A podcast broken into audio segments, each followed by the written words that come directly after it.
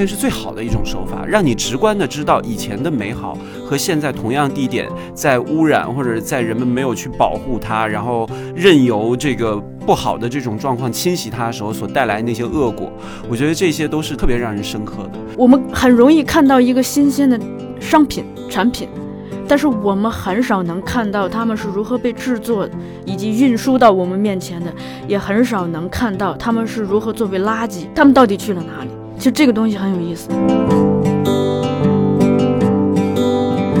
好了，又来到了我们这一次的后浪剧场的节目。嗯，那这一次后浪剧场呢，我们没有其他的嘉宾，但是我们今天的这个话题却是大家都很关注的。不只是大家呀，是全球的大家，全人类啊。对啊，就是大家嘛。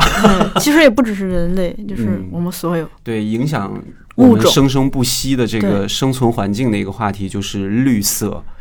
嗯嗯，那我生态环保，对我们今天的这一期后浪剧场呢，千和小树就啊结合着彼此的这个爱好和领域，一起来聊一下关于环保、关于绿色、关于我们怎么样来珍爱我们这个生存的地球的这样的一个话题。这样说太严肃，千哥，我想问一下，就是你平时会关注这些问题吗？比如说，呃，气候。比如说这几年经常有人说这个气温升高，或者是经常有一些就是比较变态的天气，就不太正常。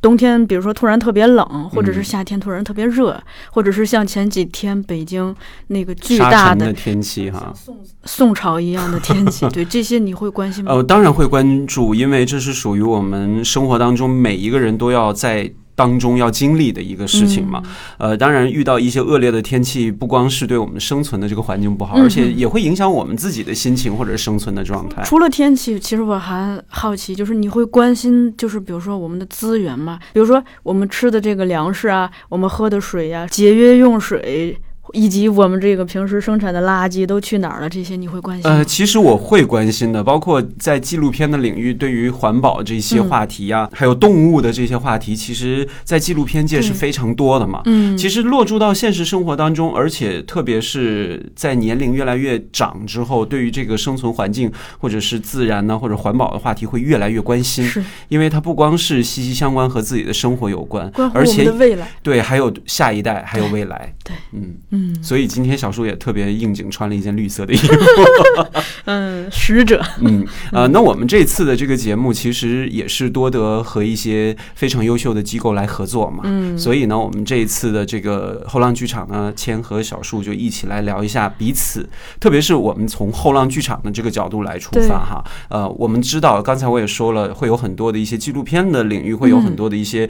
啊，关爱环保啊，或者是关注我们生存环境的这些表达。那后浪剧场呢，大家都知道哈，不光是涵盖了艺术，还有呃表演啊，还有等等其他的一些方面。那我和小树今天就来分别从自己非常感兴趣的这个角度哈，来阐释，如果我们作为一个创作者，要创作怎么样的一个和环保、和绿色、和自然有关的一个作品。嗯，所以呢，今天这期节目呢，就是两个主角，就是千和小树，化身为创作者，对，创作者，这叫 Magic Eve。对，啊，而且呢，我们也希望大家啊，在听到我们这一期播客的时候，也可以跟我们来互动留言，因为我们这个也算是一个这个引导的作用。其实每一个人都可以成为一个创作者，因为每一个人都会有自己的表达欲和表达的方式。如果你要有什么样的一些啊特别有灵感的一些点子啊想法，也可以留言，我们大家一起来。互动一下，其实这个就现在我们就可以给大家唤起这个话题，嗯，因为我们今天想要做的就是咱俩尝试着化身为某一个领域的创作者，嗯，去做一部跟绿色环保相关的作品。我觉得听众也可以考虑一下，比如说您不管是画一幅画、写一首歌、写一首诗，呃，还是搞一部电影啊，对之类的，这就可以。跟我们一起互动一下，对对，展开脑洞去想象一下，如果是自己想要通过一个作品来，呃，唤醒大家对周遭环境和生态的。关心，嗯，我们会做一部什么样的作品？会从什么角度切入？嗯，呃，如果这个从我这个角度来想呢，我可能出发点会放到电影这一方面，因为喜欢电影的人看了那么多的电影，一定会在自己心目当中会衍生出很多的一些故事的线索。嗯，那我不知道小树是不是会从戏剧的角度呢？哎，你想错了，对，我相信大家都会想错。我我突然想做一个展，嗯嗯，啊，展览展览是跟戏剧有关的展览吗？也不跟戏剧有关，就是一个就点题就绿艺术的展跟生活有关的展。哦，嗯是一个策展人。哎，对，这个是我很感兴趣那。这一期我就是编剧，你就是策展人，呃也没准你是导演呢。或者我们联联合导演。对对对，嗯，对，那我们我们就彼此来吧 battle 一下，对看看看，对，大家也可以在这个评论区来 pick 一下。陈述一下彼此的作品。在此之前，先感谢一下公益合作方绿色和平为我们本期节目提供的内容支持。那咱们就来正式开始对各自陈述一下自己的作品。你先来，啊，好，我先来吧。嗯呃，其实呢，我们在商讨要做这样的一期主题的时候，我脑子里头就涌现出了很多的一些灵感和想法。因为其实，在我们的生活当中，对于环保或者是对于自然生态的这种关注呢，我说过有很多的纪录片，嗯但是也有很多的一些剧情片也在关注这一类。嗯呃，而且呢，这类的片子呢，在呃很久以前，其实大家就已经关注过了。我记得小时候看过一部电影，名字叫做《大气层消失》，呃，是冯冯小宁宁的。对，冯小宁导演导的一部嗯，电影。冯小娘，不能这样对冯导，他那部戏很棒的，嗯因为他内部呢讲述的就是关于呃一些这个化学的制剂泄露之后，把大气层烧坏的引发的一些非常超现实的一些剧情。那部片子特别早，对吧？具体的时间有点记不住了，但是这个片子给我印象很深刻，嗯因为在片子当中呢，所有的这个动物都开始有了人的这种语言，嗯开始控诉人们对于这个地球资源的浪费或者破坏也好，我觉得这个警示的作用特别的强烈。嗯我记得当时在学校组织包场看完这部电影之后呢，也给我留下了一个很深刻的印象。哎，它正好卡在一九八九年和九零年之间哈，哦它应该是在那个时候创作，然后九零年的时候上映的。那真的是很超前，对，就是在国内来说。对，而且我记得那个时候所看到的这个电影所呈现出来那种感觉也是非常之印象深刻的。嗯，这个应该算是一个儿童题材的呃偏科幻类型的一点的儿童题材。对啊，儿童题哦题材里面讲的是一群小朋友和那些动物一起来，呃，怎么来把这个破坏地球这个泄漏的那个点给找到，然后把它复原好之类的嘛。还有一部电影让我印象深刻的叫做《毒吻》，这个片子就有点像那个 cop 片那种，嗯就是一个因为好像污染吧，嗯，然后这个人就自身带了那种毒素，只要被他接触过的任何的生物都会死掉。嗯所以呢，我觉得这一些电影虽然在当时可能他用了一些非常猎奇的手法拍出来，但是他出来之后，电影的那些整体的效果和震慑感嗯是特别强烈的。嗯，所以呢，如果要是我作为一个导演、编剧，导演或者编剧或者一个创作者来说，我要做一个绿色环保题材的这个电影的话，我想做一个科幻片。科幻，对，嗯，好像也是常见的一个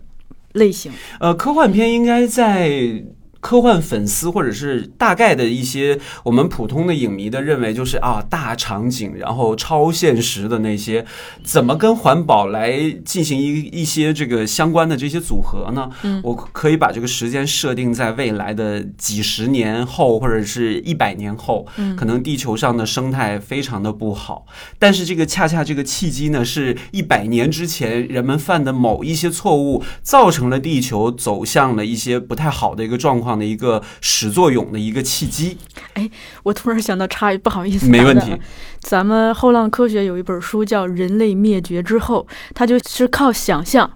就是想象未来当人类灭绝，整个宇宙是什么样子的哇世界。大家有兴趣可以看一下那个作者是怎么想象这个世界的。完蛋了，这会不会被他认为是抄袭了他的灵感？呃，我继续说，就是说，在那个状况之下，人们开始回溯到一百年前左右哈，这个时间开始寻找为什么会出现这样的一些问题出现。嗯然后就开始有一些溯源的一些行为和举动，然后通过未来的这种残酷的这个现状来警示当下的这些人的一种感觉，可能。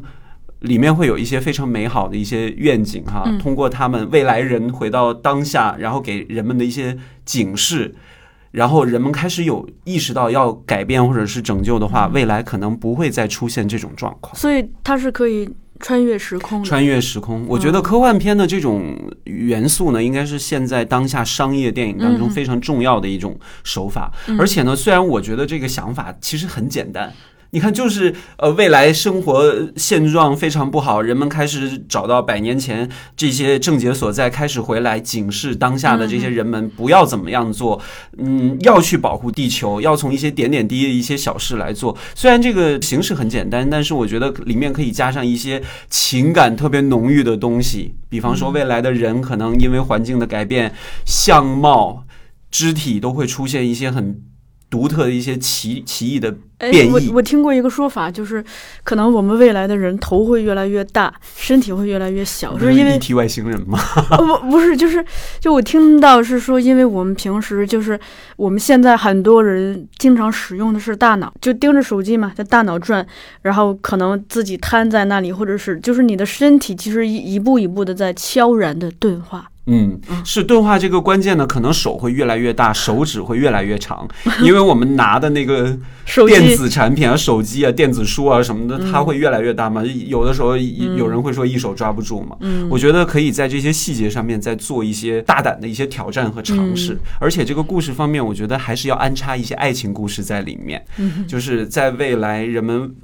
突然找到了一个就是带有希望的一个树苗，hope，对它隐藏在一个什么什么时光的一个宝盒里面，然后这个树苗是那个时这个那个时候特别稀缺的一个东西，人们开始追查这个树苗的时候，发现是曾经一百年前一对特别有情的一对这个科学家夫妇。留下来的一个很重要的一个信物。哦，这个我有一个，又是，我就全程这个插科打诨啊，是因为我前两天就是看了一个，就是为了做咱们这期节目看了一个纪录片，是关于嗯，就是这个有名的 Jane，珍珍妮古道尔，yes，嗯，他是一个动物保护家，对。呃，关于他的一个纪录片，他有提到一个事情，就是种子的生命力，有的时候我们无法想象，就是一个种子，它可以在几百年之后还能还能生根发芽。嗯，所以他看到这个时候啊，我就当时特别的吃惊。我觉得，所以就是他出现在你这个科幻故事里头是，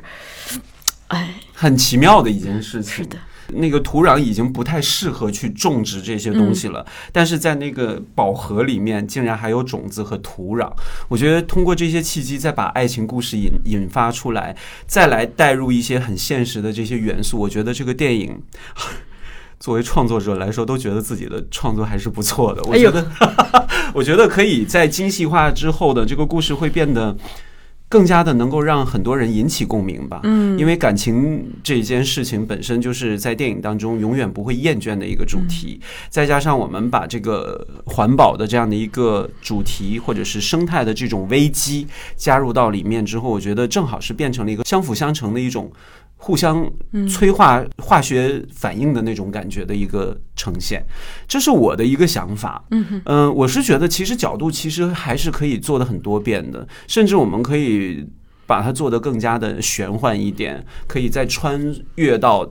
恐龙时代的那种状况，甚至可以把他们把呃那个恐龙时代的那些恐龙带到了未来一百年前。然后会发生什么样的一些状况？就开始穿梭实验吧。当然，这只是一个非科幻影迷所想到的一个关于这个环保主题。我觉得比较在我的创作的这个这个视角里，会是一个比较有趣的一种组合吧。嗯嗯，我觉得还可以。有一些文艺类型的这些作品，就真的可以实打实的就去拍一些环境改变给普通人造成的一些影响。是的，比方说现在啊，最近刚刚不是得到最新的消息，可以开放生三胎了吗？但是这个生育的这个本身的问题，也跟环保是有着息息相关的这种联络的啊。那是就是，呃，我知道的有两个事情，嗯，一个是就是呃，是我的一个女性朋友告诉我的，就是她。说她去妇产科，就是看医生的时候，医生告诉她，其实现在很多人怀孕是已经变成一件很难、困难的事情。对，就是呃，你顺利的怀上孕，并且保胎，是就是对于很多在职场上工作的男男女女是。其实是一件很不容易的事情。呃，首先我们的饮食啊，就已经跟以前完全不同。作息，而且还有现在的辐射，对，还有各种各样的一些我们工作压力、精神压力忽视掉的这些东西。的，其实我觉得环境这方面也是带给我们很多的一些。感悟的这些。呃，我之前说说过很多的一些纪录片是这种嘛，嗯因为我们看过太多触目惊心的这个画面了。其实我是觉得纪录片是最好的一种手法，让你嗯直观的知道以前的美好和现在同样地点在污染或者在人们没有去保护它，然后任由这个不好的这种状况侵袭它的时候所带来的那些恶果。我觉得这些都是特别让人深刻的，甚至我都觉得应该拍一部哈跟《动物历险记》有关的一个电影。比方说，我们就拿北极熊来说，嗯因为我们知道现在气候日渐变暖，然后北冰洋的冰原开始融化，然后我们可以看到北极熊的生态也已经变得特别的恶劣。原来憨憨态可掬、很大很肥的一只北极熊，瘦骨嶙峋，趴在一个即将要化到的这个冰块上面。我相信生存的危机。对很多的一些朋友看到这样的一张照片的时候，都特别的心疼。那我们就把它变成一个动物历险记。嗯，我觉得这些其实都是在影像方面，其实可以放开很大很多元的那种角度来展示的。嗯，对，这是我从电影的角度啊想到的一点。我是首先想到是从科幻的这个角度，我觉得这个。更有趣，而且呢，如果这个真的要拍好的话，我把这个点子说说给所有的电影创作者，如果你们真的能做这个故事的话，呃，我这个点子大家随便用，只要有好的作品，我觉得能够激起大家对激起大家对于这个环保话题或者是绿色保护这样的一些话题的话，我相信大这是一件很有功德的事情，而且我觉得应该很多的一些大导演、知名的演员都会很关注这些话题。嗯，我记得当时小李子不是对环环境保护非常的对你说的是那个好莱坞的小李子对，我说一个中国的小李子是李冰冰。啊，他本身也是一个环保人士嘛，我记得当时他就说，他洗澡的时候就会脚底下站一个盆子，嗯，这个积水会流下来，然后它可以用来冲厕所。我觉得这些都是从点点滴滴我们普通人可以做的，我们完全不用去啊、去当一个什么那个呼唤者、呼喊者。其实我觉得自己做起。对，从自己做起就是一个特别重要的一个进步吧。是的，是的嗯。那我现在就特别感兴趣了，小树竟然不做戏剧，要做展，这个展是怎么样的一个展呢？我这个展首先就是可能在现实层面，它被落地的可能性会小一些，但是我真的很好奇，这样一个展如果真的做成会是什么样？哎那我们就真的把我们这些灵感，就是说给大家，大家可以拿去。真的，你如果促成的话，你可以请后浪剧场去做客啊，或者是 去感受一下就行了，我们不收任何费用。我觉得大家就是可以跟着我一起想象一下，我就其实出发点很简单，就是从自己的日常生活入手。我真的很好奇，我们所使用的这些物品，它们是如何作为材料一步一步被制作成的。就是嗯首先，比如说，呃，我们现在用的这个桌子，它是木头嘛？那这个木头它是哪里的一棵树被锯成木头，然后又事物的起源是的，又被怎样经历这个交通运输、切割制作嗯来到嗯我们这里？那试想一下，时间就划定为二十四小时，起点就是你的卧室。你的房间，比如说我们的房间里头的每一件物品，你的床、你的枕头、你的桌子、椅子、书架、你的书，每一本书，我们想象一下，它从原材料每一个东西，因为书它的本质也是木头嘛，它可能是大兴安岭的一棵树，或者是哪里的一棵树，那它可能还有铁，是哪里的铁矿出来的。我们想象，就是那个资源，那个能源是它最初的样子，到变成一个产品、一个商品，途经制作和运输来到了我们这间屋子。我们就想象我们这个屋子所有的东西，然后我们再想象我们在一天二十四小时内，就是我自己，我们每个人的自己，就是会消耗多少的资源、能源。就这里头包括我们喝的水，我们吃的对我们吃的食物，比如说化妆品是吧？洗面奶或者香皂，这里头有大量的这个来自自然的东西嘛。就我们想象这些东西，其实一个人，如果我们真的能把这个东西可视化的话，你会看到，就是一个人的日常生活，哪怕只是二十四小时之内，我们所牵动的可能不只是全国了，是全世界好多人的生命，他投入的去制作这个商品、这个产品。嗯同时，你看到就是。就不要说别的，就光一个快递，这个是最直接的。快递或外卖，我们在手机上可以看到那个快递骑手，是吧？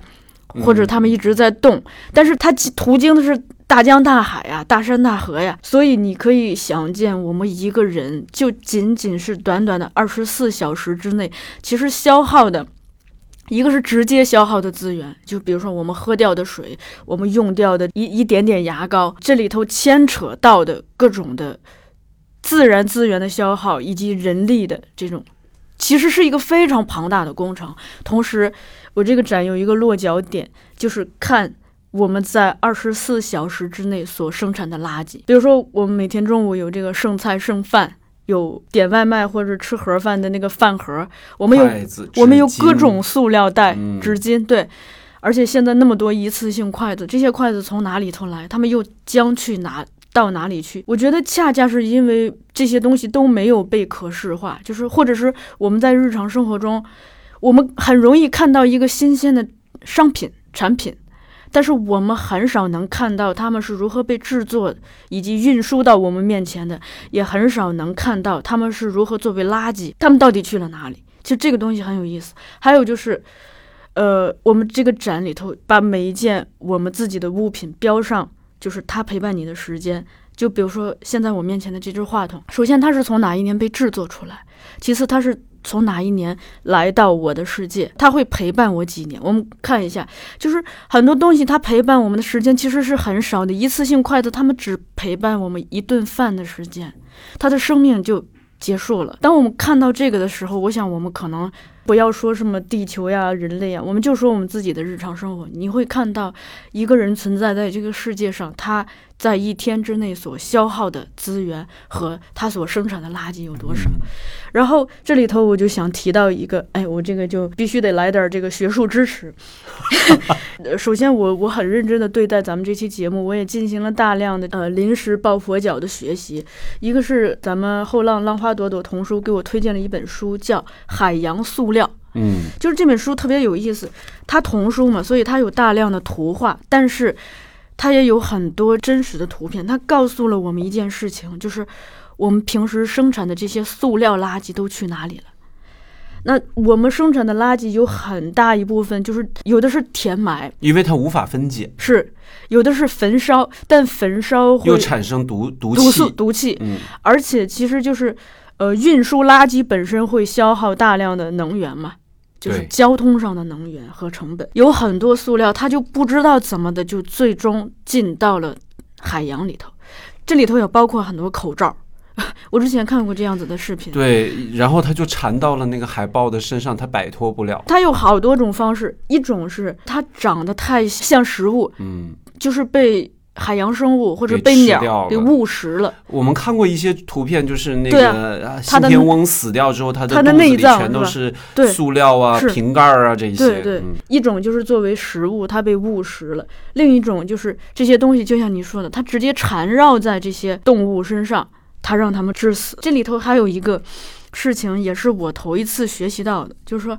嗯，他这本书就提到，就是大家知不知道，其实海洋。是相当于这个地球的气温调节器、气候调节器。我们所呼吸的氧气中，其实不只是来自这个植物、森林，有百分之五十甚至以上是来自海洋。可是，如果有很多这个塑料，它漂浮在海上。就会阻止阳光射进海底，它影响了一个光的折射。小小的一个，就我们完全想不到的一个，就反而会有嗯变成很大的一个影响。这个东西它会影响整个。地球的升温，因为海洋它作为这个地球的气温调节器的功能就会逐渐的丧失，然后所以地球的温度就会升高，就会影响海洋对于热量分配的这个功能。嗯，还有一件事情是让我很吃惊的，就是让我看到了一个生物链，比如说一个塑料袋或者是一个塑料吸管，它进了海洋，比如说它毒到了一些浮游的植物，那海洋里头有一些浮游的动物会吃这个浮游的植物。那就是这个毒连带反应，连带就进入了动物身上。那海洋里头的小鱼小虾会吃这些浮游的动物，而大鱼大虾就开始吃小吃小鱼小虾，而我们吃大鱼大虾。这个东西最终反噬反噬到人类，就是我看完这个特别吃惊。还有一个就是我也看到了塑料袋的历史，他就说，塑料袋是从一九五零年开始。大批量的进入海洋。但是，我想我们可能很多听众听说过，就是塑料袋儿是非常难分解的，它需要花好几百年都未必可以分解的掉。就是有一些在视觉上看起来好像已经分解掉了，但其实它里头还有很多这个。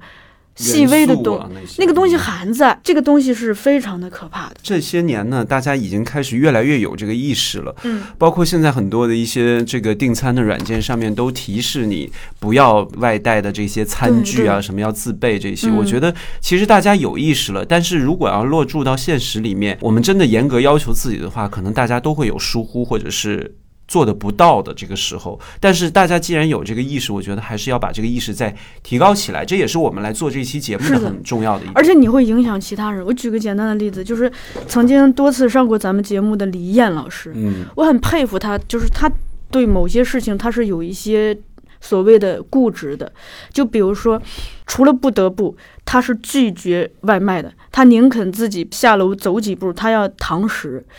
如果涉及到外卖，他会自己端一个盆儿，或者自己带着餐具去餐馆打包回来。嗯，而且每一次我跟他一起吃饭，他这个东西是不会浪费的，就是全部会打包，吃的干干净净。我觉得这个也是现在很多朋友开始有这个意识吧，就是开始注意节约，或者是点点滴滴的这一些，就包括用电啊这些也是，因为现在电能源其实也是需要大家来注意，就是。保护和节约的嘛，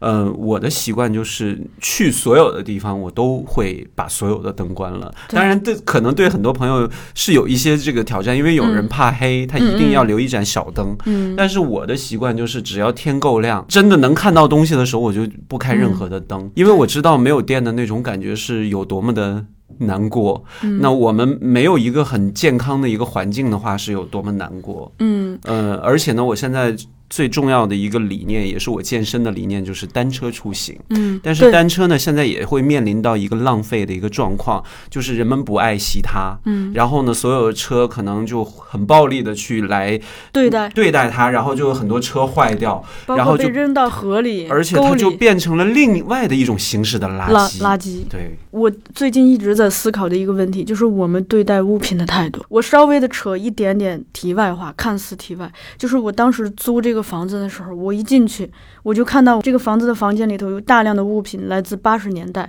它有我小时候枕过的那种荞麦枕头，就是诸如此类的。就那一刻，呃，可能在另一些人看来，就是会觉得这个房子好老好旧，这个房东好节俭。但是在我看来，这恰恰是他吸引我的地方，就是我会觉得，如果他对物都如此珍视，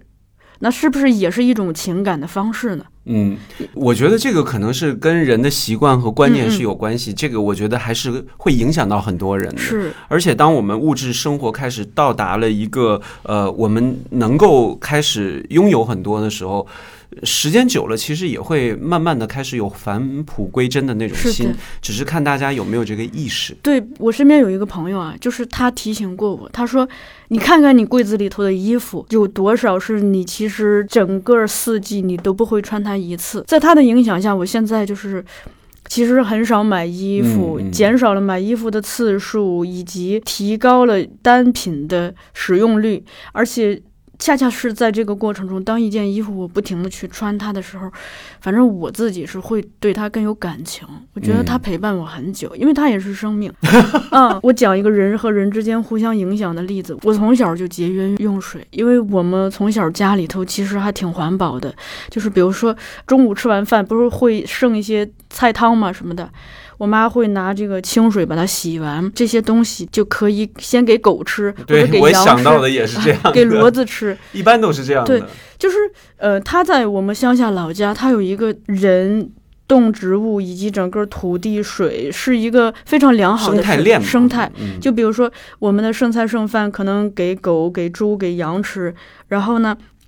我们所有的这个，不管是人还是动物的这个粪便，嗯，然后就是又化作肥料来到了土地，种出来的庄稼和粮食，庄稼野草。也可以给猪和羊吃，就是充分的合理利用是的自自然生态这些，变成一个循环。循环嗯。你看，粮食是给人吃，是吧？我们种一个玉米，那玉米的那杆儿或者什么，它首先可以作为干草给骡子吃，然后其次，骡子吃完的这些东西可以作为柴火用来烧，烧完火的草木灰又可以作为肥料来是的，丰富在土地这。就是大自然给我们的一个礼物嘛。这个礼物，我觉得可能在当下的这些年轻人，或者是在都市人的这个心目当中，可能对于这些田园生活的这些感悟，并没有那么的深刻。在我们的看不见，对，在我们的小时候，其实多多少少都会有一些田园生活的这些经历，这些其实是特别美好的，嗯，而且呢，是它会带给你很多灵感的。对没想到这个还可以这么用，这个还可以那么用。对对，我恰恰是因为此，我从小一直很节约用水，比如说洗完脸的用来洗脚，洗完脚的用来冲厕所。然后我高中的时候就是公寓嘛，集体公寓，就当时我们班有一个女孩，其实跟我关系并不熟，但是在我上大学之后，她给我写过一封信，她说我至今都记得你在水房里头用水的那个，就是你只用你所需要的水。就是你不会浪费水，这个东西深深的影响了我。我现在就是在坚持这个习惯。嗯，就是这个同学跟我的关系其实很一般，很一般。总会影响到一些对。但是这个反馈其实给了我一个很大的触动。嗯我也特别想就是跟大家分享我在做功课的时候看到的两部纪录片，就是全部是关于珍妮古道尔。嗯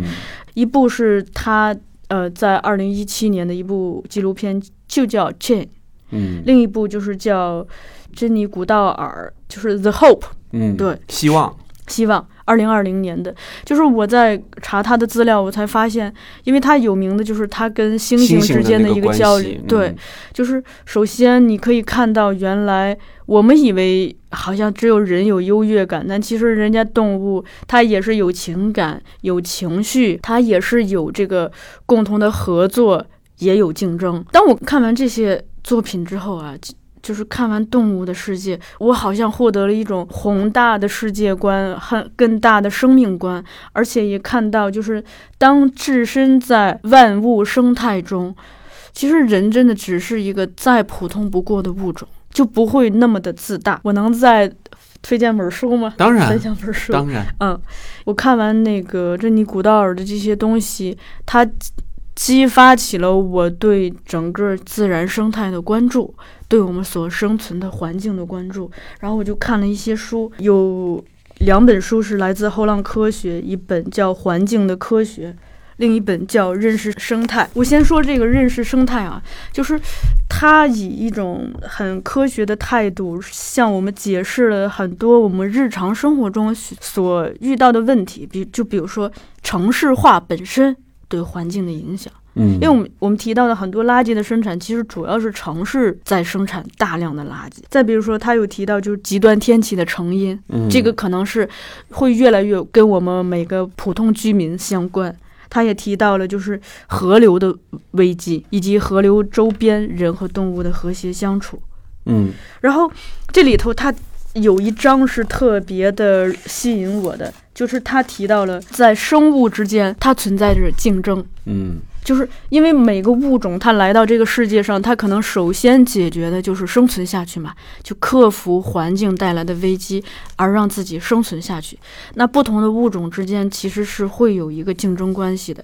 但同时它们也存在互相利用的关系。就比如说有一些树或者有一些花儿，它会利用动物或者利用风帮它们嗯传播种子。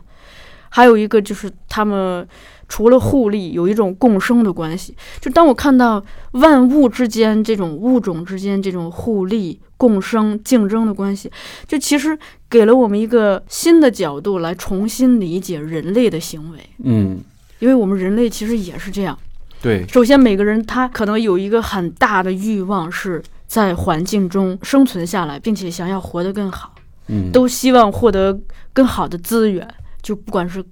哪方面的资源。同时，我们人和人之间又也存在竞争、互利、共生的关系。所以，就是嗯这些东西，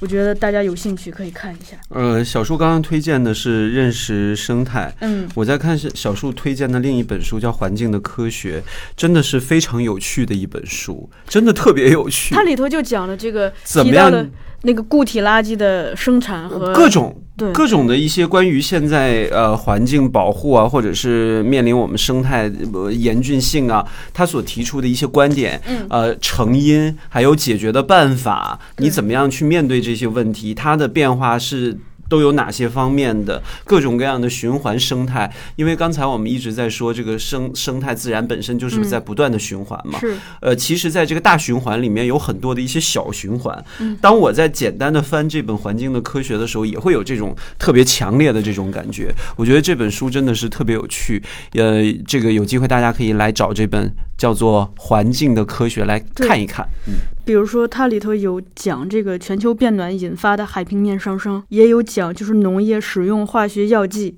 所导致的，就这些药剂是可能渗入地下，影响地下水的。嗯嗯。再比如说室内空气，包括我们的空调呀、呃冰箱呀什么的，可能就是这里头会释放一些有毒的物质。嗯，然后这个东西其实都在潜移默化的、悄悄的影响我们人类的健康嘛。对，而且呢，这些问题呢，其实不光是这些呃书籍、电影能够感受到，其实像啊小树所说的，每一个人的自省的这个过程，其实也是一个很重要的一个呃觉醒的一个很棒的一个契机。反正我们这一次的这个节目呢，就是和大家一起找一个很特别的这种角度，和大家一起来分享一下彼此对于绿色环。环保或者是珍爱自然的这样的一些我们不同的这些观点，当然我们所做的这一些最归根结底的一点，就是希望所有的朋友和我们一起。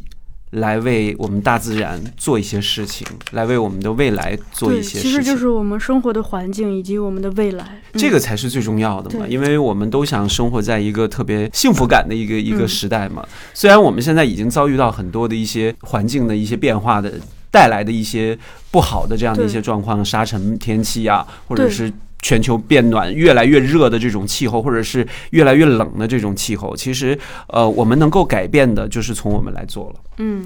然后这里头我忍不住还想再分享两本书，一本是这个浪花朵朵出的，叫《海洋之舞》，就是全书一个字都没有写，单纯靠图片向我们解释了当人类在滥捕滥捞、破坏物种的多样性之后，海洋又是如何反噬我们的。嗯，就你会看到，就是真的是最终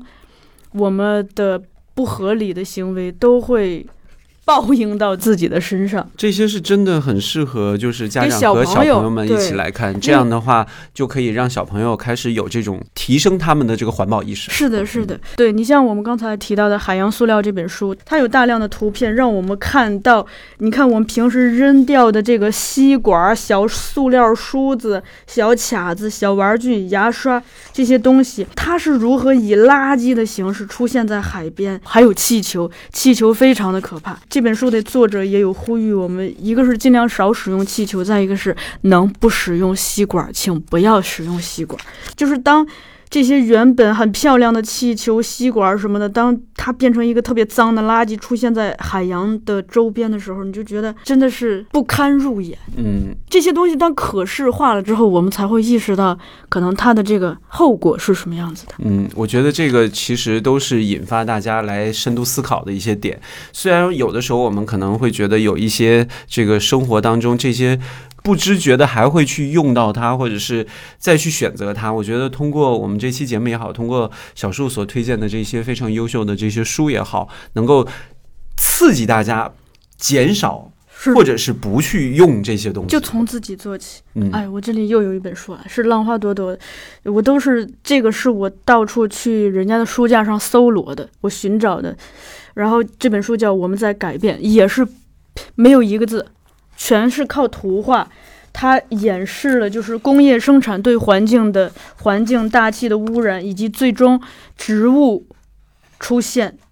它对我们居住的环境从天上到地下的改变，就全部靠视觉化的东西，这小孩儿也能看懂。我觉得工业化的这些东西，在面对自然，如果真的工业化被自然打败的话，自然的力量远远要大于工业化很多很多很多。这里头就想提一个事情，就是可能我们对大自然的了解也远不够。嗯，因为特别是现在出生在城市里头的小孩儿，可能接触大自然的机会也少。我看完珍妮古道尔的那些东西，我都会主动的推荐，就是我的这些有小孩的同学呀、朋友呀、姐姐呀，带着他们的孩子多去大自然。这里头我也给大家分享几本，就是我自己特别喜欢的跟大自然有关的书，一本叫《自然图鉴》。是一个日本人写的，也是一个日本人画的。他就是教了我们大量的观察自然的方法，嗯，以及带我们认识了很多的鸟类、虫类、大自然的这种花鸟鱼虫嘛，还有植物。嗯，另一本叫《园艺图鉴》，它也是一个日本人写的，里头有大量的插图，它让我们认识了大量我们生活中的呃植物。包括这个庭院的植物和蔬菜，包括他们如何种植。对，最后一本就是之前在那个呃那些塑造我们生命中的书那期节目里头，我着重提到的这本书就叫《树木》。它向我们介绍了，首先介绍了一些树木的智慧，就是不同的树它是如何利用其他物种来繁衍后代。比如说，它借助风，借助人，借助蜜蜂。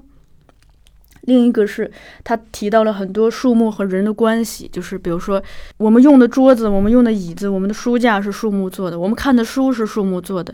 我们手中的一些工艺品是树木做的，我们的很多房子、我们的床板是树木做的。就你会发现，其实树木跟我们的生活息息相关、密不可分。嗯嗯，所以呢。啊，希望我们通过这一期节目能给大家就带来很多的一些思考。当然呢，我们也希望大家能够呃听了我们这些想法之后，也可以发散一下你的想法，对，看看大家能激化出或者是激发出很多很有趣或者是我们想象不到的一些更好的一种方式，嗯，来带给大家这些关于环保的这些概念和理念。而且，其实我们先抛开环境保护这些呃看起来很宏大的命题，其实如果我们只是把目光从我们日常的这个都市生活投向自然，我们多去了解一些。动物的智慧、植物的智慧的时候，再回过头来看我们人类之间的这些，啊小小的摩擦呀什么，就会你会觉得这个其实并不算什么，就你会真的是你的世界会更宏大。我就看完就是这样一个感受，嗯，而且会觉得，就是哪怕植物它不会说话，但其实他们都是他们懂得如何跟别人竞争，如何利用别人。就是不要轻视人类以外的所有的环境、对生物，对他们都有自己的生态哲学、生活智慧，就包括如何索取更多的阳光、索取更多的水分，如何去获得更好的土壤。啊，这个太有意思了，这是一个特别大的世界。嗯，难怪小树会叫小树。好的，我们这一期的节目就到这里也差不多了。对，嗯，好嘞。那我们就还是希望大家能够跟我们多多的互动，来聊一下关于这个环保的这个话题。对你对这些的观察和思考。对，还有我们刚才所发散出来的，如果你要是一个创作者，你想做一个怎么样一个环保的一个主题的一个作品，作品，嗯，以什么样的形式？好的，谢谢小树。好嘞，谢谢谦哥。那咱们就下次再见，未来见。拜拜。好，拜拜。